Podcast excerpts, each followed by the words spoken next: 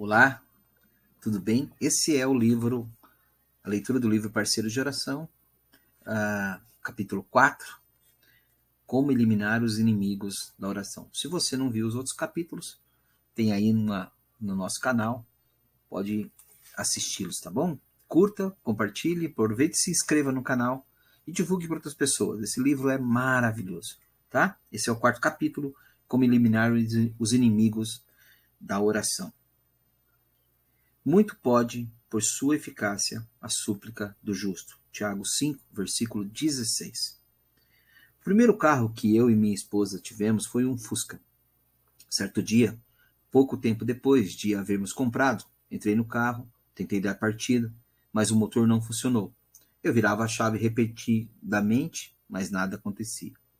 Só se ouvia um barulho: clique, clique, clique. Devo esclarecer que, naquela época, eu não entendia absolutamente nada de carros. E meu conhecimento continuou o mesmo, na estaca zero. Felizmente, eu tinha um amigo que entendia do assunto. Ele tentou dar a partida, como eu havia feito. Ouviu o mesmo barulho e a seguir passou para o banco traseiro. O que está fazendo? Perguntei espantado. O motor fica na parte da frente do carro. Até eu sei disso. Quero checar a bateria, respondeu, tentando erguer o banco. No Fusca, a bateria fica debaixo do banco traseiro. Assim que ergueu o assento do banco, vi a bateria.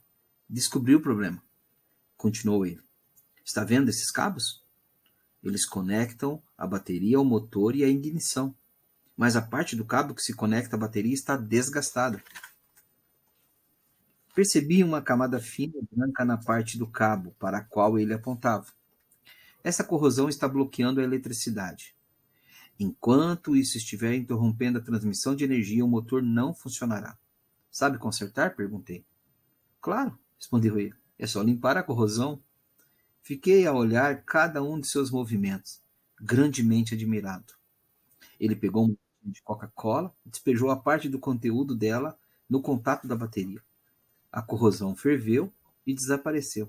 A seguir, ajeitou um pouco os cabos e disse: Tente dar partida agora ele pegou imediatamente, como se o problema nunca tivesse existido. Nosso relacionamento com Deus e nossa vida de oração operam de maneira semelhante. Se não houver uma corrosão bloqueando nossa conexão com Deus, temos poder ilimitado. Se ou... Mas se permitirmos que se acumule sujeira nos cabos, nada funcionará. Nada funcionará. Por maior que seja nossa tenacidade e frequência em oração, o poder da bateria não chegará até nós. Dez inimigos da oração. A melhor maneira de evitar que a corrosão espiritual prejudique nossa vida de oração é mantê-la afastada. Entretanto, caso já exista alguma em nós, temos que de limpá-lo quanto antes. Existe aproximadamente dez inimigos da oração eficaz. Eu os chamo de inimigos porque eles destroem nossas orações e prejudicam o nosso relacionamento com Deus. Por isso, sempre que percebemos um ou mais desses obstáculos em nossa vida, temos de confessá-los a Deus, pedir perdão e restabelecer nossa conexão com Ele.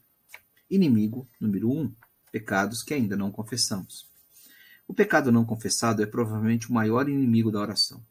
No Salmo 66, verso 18, temos o seguinte: Se eu no coração contemplar a vaidade, o Senhor não me teria ouvido. Quando as Escrituras falam de vaidade, estão se referindo a um pecado não confessado. Deus é perfeito e não aceita pecado em nós. Se deliberadamente toleramos um pecado em nossa vida, estaremos, estaremos afastando Deus de nós. E, como consequência, nossas, nossas orações serão ineficazes. Entretanto, se confessarmos os nossos pecados, Deus nos perdoará e ficaremos mais uma vez limpos, livres de culpa e sem mácula. Jeremias 31, versículo 34 diz: Perdoarei as suas iniquidades e dos seus pecados jamais me lembrarei. Deus não somente nos perdoa, mas ainda se esquece completamente de nossos pecados do passado. Uma vez confessado nosso relacionamento com Ele é restaurado, e nossas orações voltam a ter poder. Nossas ações do passado poderão ter consequências, mas o pecado em si está perdoado. Se alguém já confessou e entregou seu pecado a Deus, mas continua sentindo acusado, saiba que não é a voz de Deus que está ouvindo. É a de Satanás, o acusador, atacando. Lembre-se sempre, o perdão de Deus é completo e permanente. Em João 1, versículo 9, 1, 1 João 1, 9, encontramos o seguinte: Se confessarmos nossos pecados, ele é fiel e justo para nos perdoar os pecados e nos purificar de toda injustiça. Se Cristo nos libertou, não permitimos, não permitamos que Satanás nos acuse. O pecado não perdoado tem também outras consequências. Se revertermos o sentido do Salmo 66, 18, teremos: Se eu guardar a vaidade em meu coração, não ouvirei a voz de Deus. O pecado nos deixa insensíveis à voz de Deus e nos afasta dele. Lembremos, de caso do, lembramos do caso de Adão e Eva. Depois que eles pecaram, perderam o desejo de encontrar-se com Deus. Aliás, esconderam-se dele. Além do pecado afastar-nos de Deus, faz-nos desejar distância de outros crentes. Em seu livro Life Together, A Vida em União, Dietrich Bonhoeffer escreve: O pecado leva o homem a ficar sozinho, isola-o de sua comunidade. E quanto mais isolado o indivíduo, mais destrutivo será o poder do pecado sobre ele e mais desastroso o seu isolamento. O pecado prefere permanecer oculto, bloqueia a luz e a sua escuridão envenena o indivíduo por completo. O pecado afasta o crente do círculo de irmãos e quando nos isolamos, perdemos a bênção da comunhão. Desse modo, torna-se mais difícil manter um comportamento alinhado com a vontade de Deus. É um círculo vicioso. É como dizem, é como dizem, a oração nos ajuda a evitar o pecado e o pecado nos faz evitar a oração. Se você, meu irmão, tem consciência de algum pecado em sua vida, confesse-o agora e receba o perdão de Deus. Lance fora o que está impedindo sua comunicação com o Senhor. Inimigo número 2.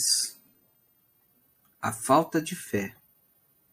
A falta de fé tem efeito negativo na vida do crente. Sem fé, a oração fica sem poder.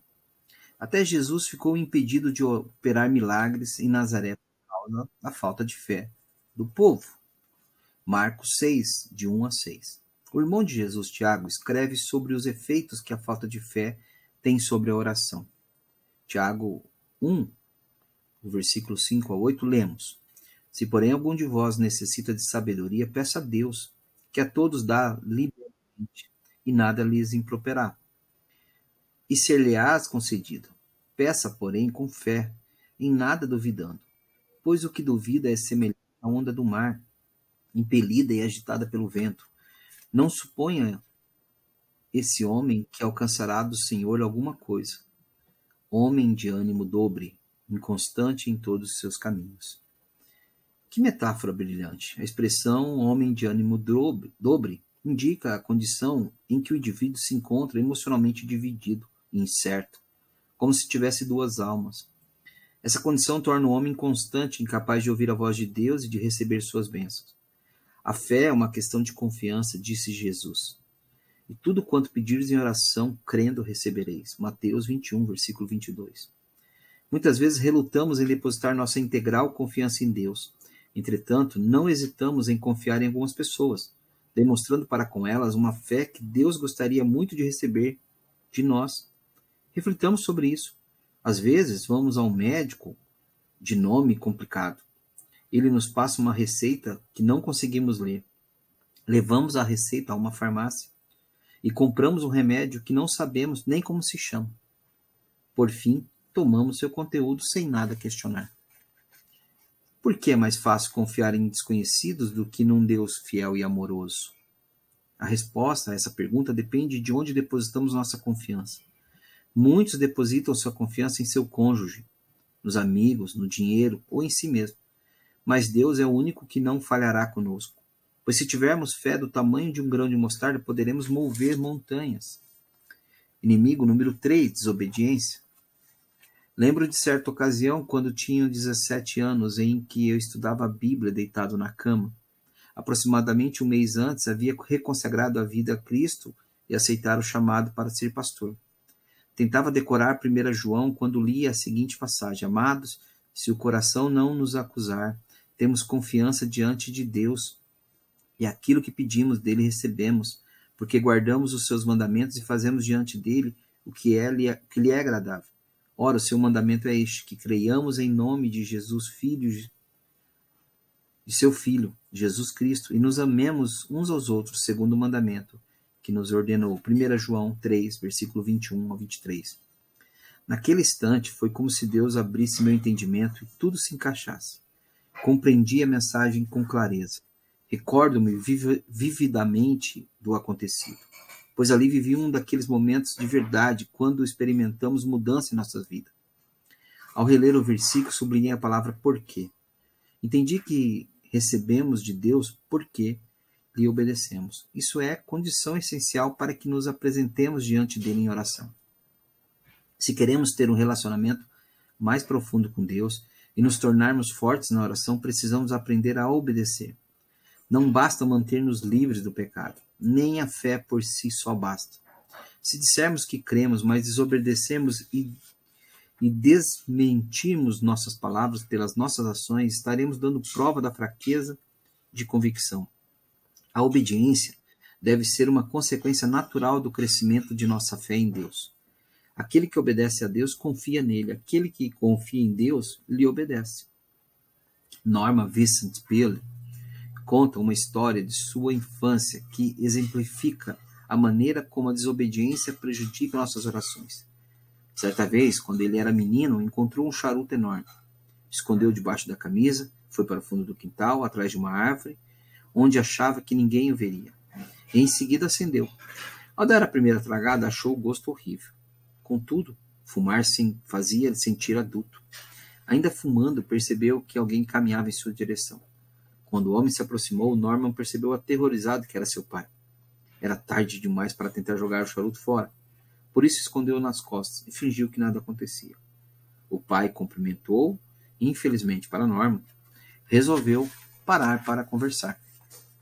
Numa tentativa desesperada de distraí-lo, Norma apontou para uma placa anunciando a chegada de um circo na cidade. Você me leva no circo, papai? pediu insistentemente. Posso ir assistir ao espetáculo quando o circo chegar à cidade? Por favor, meu filho, respondeu o pai mansamente, mas com firmeza. Nunca peça nada se estiver ocultando uma desobediência fumegante às costas.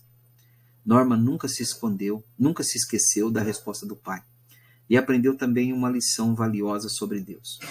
O Senhor não deixa de notar nossa desobediência, mesmo quando tentamos distraí-lo. Somente a, a obediência restaura nossa comunhão com Deus e confere poder às nossas orações. Inimigo número 4. Falta de transparência para com Deus e para com os outros. Em 4 de junho de 1994, tive o privilégio de falar a 65 mil homens na conferência do grupo Cumpridores de Promessa, em Indianápolis, Indiana. Falei sobre o valor da integridade moral, sobre a importância de valorizarmos nossa esposa e de nos mantermos sexualmente puros. Nas semanas que antecederam a conferência, sofri uma forte pressão e as maiores tentações sexuais de toda a minha vida. Foi com sinceridade que disse à minha esposa: Não me perca de vista por um segundo sequer nas próximas semanas. Percebi que estava sendo atacado impiedosamente. Tomei também a decisão de falar dessa luta com meus parceiros de oração. Não foi fácil, mas cheguei à conclusão de que, se me abrisse, eles poderiam orar mais especificamente por mim. Minha transparência tornou isso possível, e com a ajuda deles e do Espírito consegui superar cada uma das tentações. Sei que foram as orações que me ajudaram a vencer aquele período difícil e permanecer fiel a Deus. Tiago 5, versículo 16 diz: Confessai, pois, os vossos pecados uns aos outros e orai uns pelos outros para serdes curados. Tiago está revelando um fato a respeito de Deus. Quando confessamos os nossos pecados uns aos outros e somos transparentes, Deus nos purifica e restaura. Experimentamos uma renovação espiritual, física e emocional.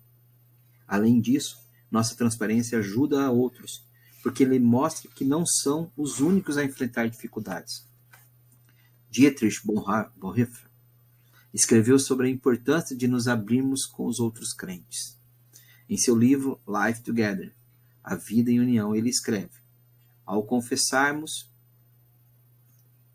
Ao confessarmos a luz do Evangelho, penetra na escuridão e no isolamento do coração. O pecado vem à luz.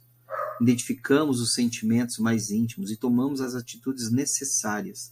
Revelamos todos os segredos, enfrentamos uma batalha árdua para confessar o pecado abertamente. Mas Deus quebra as cadeias de bronze e as barras de ferro. Nossos irmãos quebram o ciclo do alto engano. O homem que confessa seu pecado na presença do outro sabe que não está mais sozinho. Ele experimenta a presença de Deus através do apoio de outra pessoa. A parte mais difícil da sinceridade é a confissão.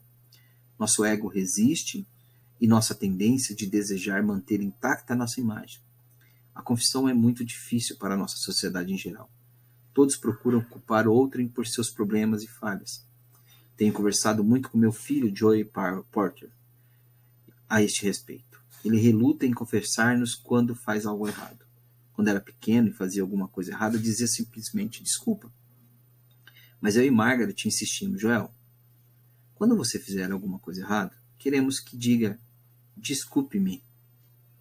Ele tinha a tendência de excluir-se do pedido do perdão. E nós, como pais, queríamos salientar que o mais importante era que ele sentisse arrependimento pelo que havia feito. Muitos têm dificuldade de ser transparente. Vários pastores que conheço acham a transparência algo dificílimo de colocar em prática. Mas essa abertura de uns para com os outros tem um efeito profundo em nossa vida. E ao orarmos, é a nossa transparência com Deus que lhe permite operar em nós. Sem ela, a vontade da carne é fazer com que ele se ajuste aos nossos planos. Além disso, a transparência capacita outros crentes a orarem mais especificamente e estrategicamente por nós. O inimigo número 5, guardar rancor. Todos conhecemos a passagem bíblica em que Pedro perguntou a Jesus sobre perdão. Senhor, até quantas vezes meu irmão pecará contra mim e eu lhe perdoo, para que eu lhe perdoe? Até sete vezes? Mateus 18, versículo 21. De acordo com a lei dos judeus, deviam perdoar a, a uma mesma transgressão três vezes. Pedro, ao sugerir sete, achava que estava sendo generoso e longânimo. Por isso, provavelmente ajustou, assustou-se quando Jesus ou é, quando ouviu Jesus lhe responder: Não te digo que até sete vezes, mas até setenta vezes sete. Mateus 18, versículo 22. Jesus estava querendo ensinar a Pedro que o perdão não é uma questão de matemática, tampouco é uma questão de palavras. O perdão é uma atitude do coração e é o Espírito Santo que nos capacita a perdoar. Por que o perdão é tão importante? Encontramos a resposta em Mateus 6, 14 e 15. Porque se perdoardes os homens as suas ofensas, também o vosso Pai Celeste vos perdoará. Se, porém, não perdoardes aos homens as suas ofensas, tampouco o vosso Pai vos perdoará as vossas ofensas. Perdoar é receber o perdão. Perdoar e receber o perdão andam de mãos dadas. Quando uma pessoa se recusa a perdoar outra, está se referindo, está ferindo a si mesmo, porque seu rancor a levará à amargura. E ninguém pode achegar-se para orar guardando amargura e rancor no coração, e ainda querer ser abençoado. O perdão não apenas purifica nosso coração, mas também o deixa leve. Inimigo número 6: intenções impuras. Uma vez ouvi a seguinte história. Certo pastor caminhava por uma rua cujas casas eram todas em estilos, estilo vitoriano. Ao passar por uma das mais bonitas, viu um menino junto à varanda. Ele estava dando pulinhos, tentando alcançar a campainha da casa, que era demasiadamente alta para ele. Sentindo pena do garoto, o pastor abriu o portão, subiu a escadinha e tocou a campainha para ele. Em seguida, olhou sorridentemente para o menino e disse: Agora é só esperar que alguém virá abrir a porta. Ao que o garoto respondeu: Não, agora a gente tem que dar o fora daqui. O pastor julgou mal as intenções do garoto, mas Deus nunca se engana quanto às nossas. Quando nossa motivação não é justa, nossas orações não têm poder. Tiago 4, versículo 3 diz: Pedis e não recebeis porque pedis mal. Às vezes é difícil sermos sinceros quanto às nossas próprias intenções. Mas em minha experiência tenho observado dois fatores pelos quais podemos conhecer nossas intenções rapidamente: projetos faraônicos e oração. Primeiro, projetos faraônicos. Se os projetos que desejamos realizar quase nos afogam, devemos forçar-nos a examinar nossas intenções. Por esse processo, descobrimos essa nossa motivação. Vejamos o caso de Noé. Por exemplo, Deus lhe ordenou que construísse uma arca numa época em que nem ele sabia o que era chuva.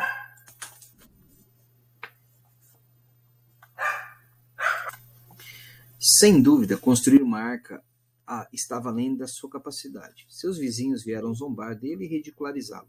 Aí Noé provavelmente examinou-se e questionou o porquê do projeto. Ao fazê-lo, lembrou de que a obra não era dele, mas do Senhor, e que seu papel era obedecer-lhe. Oração. Quando oramos, Deus nos fala e nos mostra nosso coração. Se tivermos seguido nosso orgulho, medo, amor próprio, conveniência e controle, Deus nos revelará o erro. Se permitirmos, Ele mudará nossa motivação. Como desejo sempre uma motivação pura, pedi a Bill Klassen, meu parceiro de oração, que me ajudasse a manter-me na linha. Quando ainda pastor da igreja Skyline, uma das perguntas que ele me fazia com frequência era: Algumas vezes abusou do poder que a igreja lhe otorgou? Sabia que precisava responder honesta e sinceramente. E o fato de que eu tinha de encarar o Bill e responder aquela pergunta todo mês ajudava a me examinar minhas motivações e mantê-las justas de acordo com os desejos de Deus para mim. Inimigo número 7, idolatria. Quando falamos de ídolos, a maioria das pessoas pensam nas imagens e esculturas usadas para a adoração de Deus.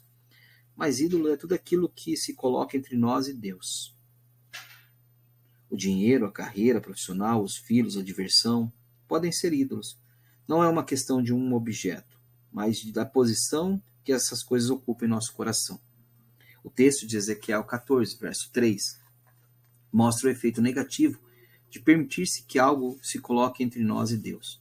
Nessa passagem, lemos: Filho do homem, estes homens levantaram os seus ídolos dentro do seu coração, tropeço para a iniquidade, que sempre tem eles diante de si.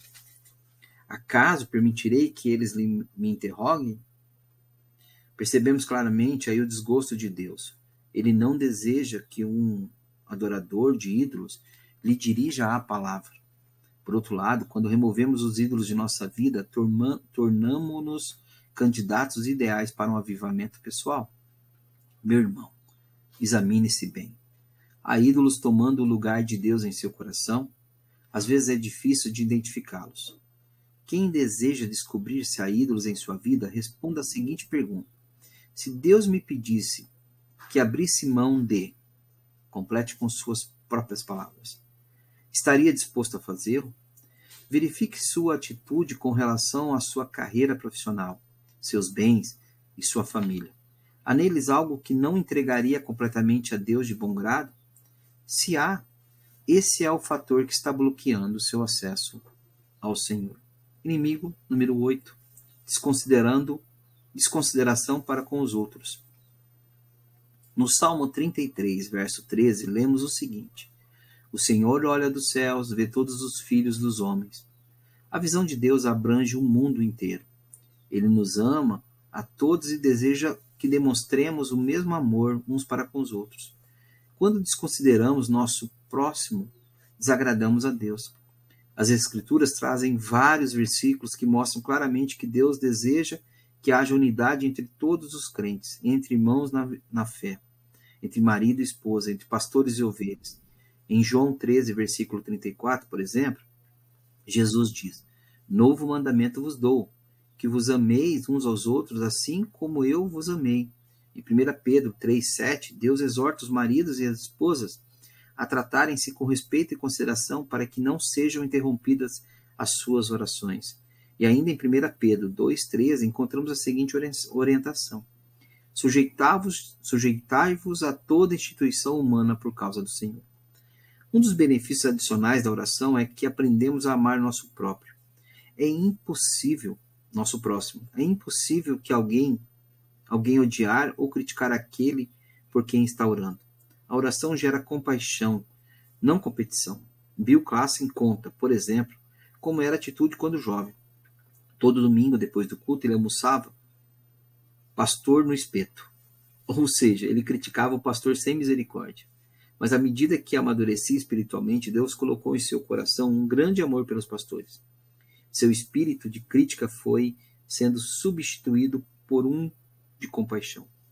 E Deus orientou a dar início ao seu ministério, parceiros de oração, dedicado a motivar pessoas e orarem por seus pastores. Que mudança! Inimigo número 9. Desconsideração pela soberania de Deus. Creio firmemente na soberania de Deus. Essa certeza manteve-me em paz mesmo durante os momentos mais difíceis de minha vida. Sei que Deus me conhece e sabe o que é melhor para mim. Jeremias 1:5 lemos: Antes que eu te formasse no ventre materno eu te conheci, e antes que saísse da madre te consagrei. Quando, teu, quando Jesus ensinou seus discípulos a orar, a primeira coisa que fez foi ensiná-los a honrar a Deus por quem Ele é. Pai nosso que estás no céu, santificado seja o teu nome, venha o teu reino, faça a tua vontade, assim como na terra, como no céu. Assim na terra como no céu. Mateus 6, 9 ao 10. Aí está claro o reconhecimento do poder de Deus, de sua soberania. E ainda está clara a estrutura do nosso relacionamento com Ele somos, somos filhos sob a autoridade do Pai, sempre que negligenciamos essa estrutura divina, saímos dos limites estabelecidos por Ele e danificamos nossa relação com o Pai. Inimigo número 10, obstinação. Havia uma senhora escocesa que ganhava a vida vendendo mercadorias pela estrada do país. Viajava por toda parte e sempre que deparava com a bifurcação na, entrada, na estrada, jogava para o alto um pedaço de pau. A direção em que ele apontava ao cair do chão era a que ela tomava. Em determinada ocasião, ela jogou um pedaço de pau uma vez, e depois outra vez, e ainda mais uma vez. Um senhor a tudo observara, curioso, perguntou: Por que está jogando esse pedaço de pau para o alto repetidamente? Porque é assim que Deus me mostra a direção que deseja que eu tome, explicou ela. Então, por que atirou no ar três vezes? perguntou ele confuso porque das duas primeiras vezes ele me apontou para a direção errada. Foi uma resposta. O propósito da oração não é obtermos aquilo que desejamos, mas aprender a desejar aquilo que Deus tem para nós. Contudo, não lhe rendemos nossa vontade e não nos colocamos no centro da vontade de Deus. Não aprenderemos. Contudo, se não lhe rendemos nossa vontade e não nos colocarmos no centro da vontade de Deus, não aprenderemos. A pessoa cuja vontade é submissa ao Senhor tem com ele um relacionamento semelhante ao descrito parábola da videira e seus ramos. Se permanecerdes em mim e as minhas palavras permanecerem em vós, pedireis o que quiseres, e vos será feito. João 15, versículo 7. O ramo depende da videira e vive nela nessa dependência. Em troca, a videira supre-o de tudo aquilo que ele precisa, e o resultado desse relacionamento é a abundância de frutos. A submissão traz muitos benefícios. Um deles é a promessa de que ele atenderá nossas orações, ouvirá nossos pedidos. Outro benefício é que recebemos o poder de Cristo através do Espírito Santo. Assim como sucede, sucede a videira e seus ramos, ele flui através de nós, dá-nos poder e produz frutos. Para cultivarmos uma vida de oração dinâmica, precisamos manter fortalecido nosso relacionamento com Deus, livre de pecado e de desobediência. Em 1 Pedro 3,12 lemos, porque os, nós, porque os olhos do Senhor repousam sobre os justos, e os ouvidos estão abertos às suas súplicas. Mas o rosto do Senhor está contra aquele que pratica o males. Se nos esforçamos para fazer o que é justo e confessamos nossos erros, permanecemos próximos de Deus mas a manutenção de nossa relação com Ele é um processo contínuo. O crente não pode simplesmente orar sobre cada um desses dez inimigos da oração uma única vez e esperar que o problema seja terminantemente solucionado. Precisamos nos colocar diante de Deus diariamente, pedindo, pedindo que nos revele tudo aquilo que esteja prejudicando nossa comunhão com Ele e nosso crescimento espiritual. Vejamos Salmo 139, versículo 23 e 24.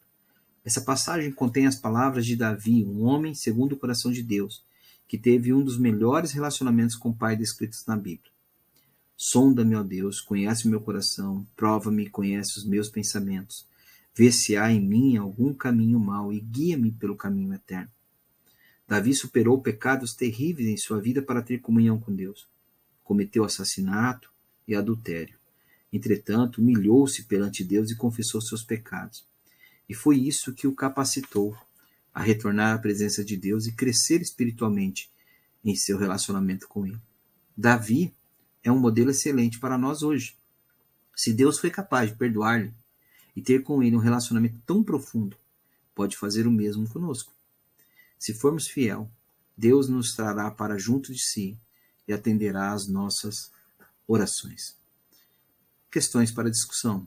Primeiro, já lhe aconteceu de estar numa conversa telefônica e a outra pessoa desligar sem se despedir? Como se sentiu?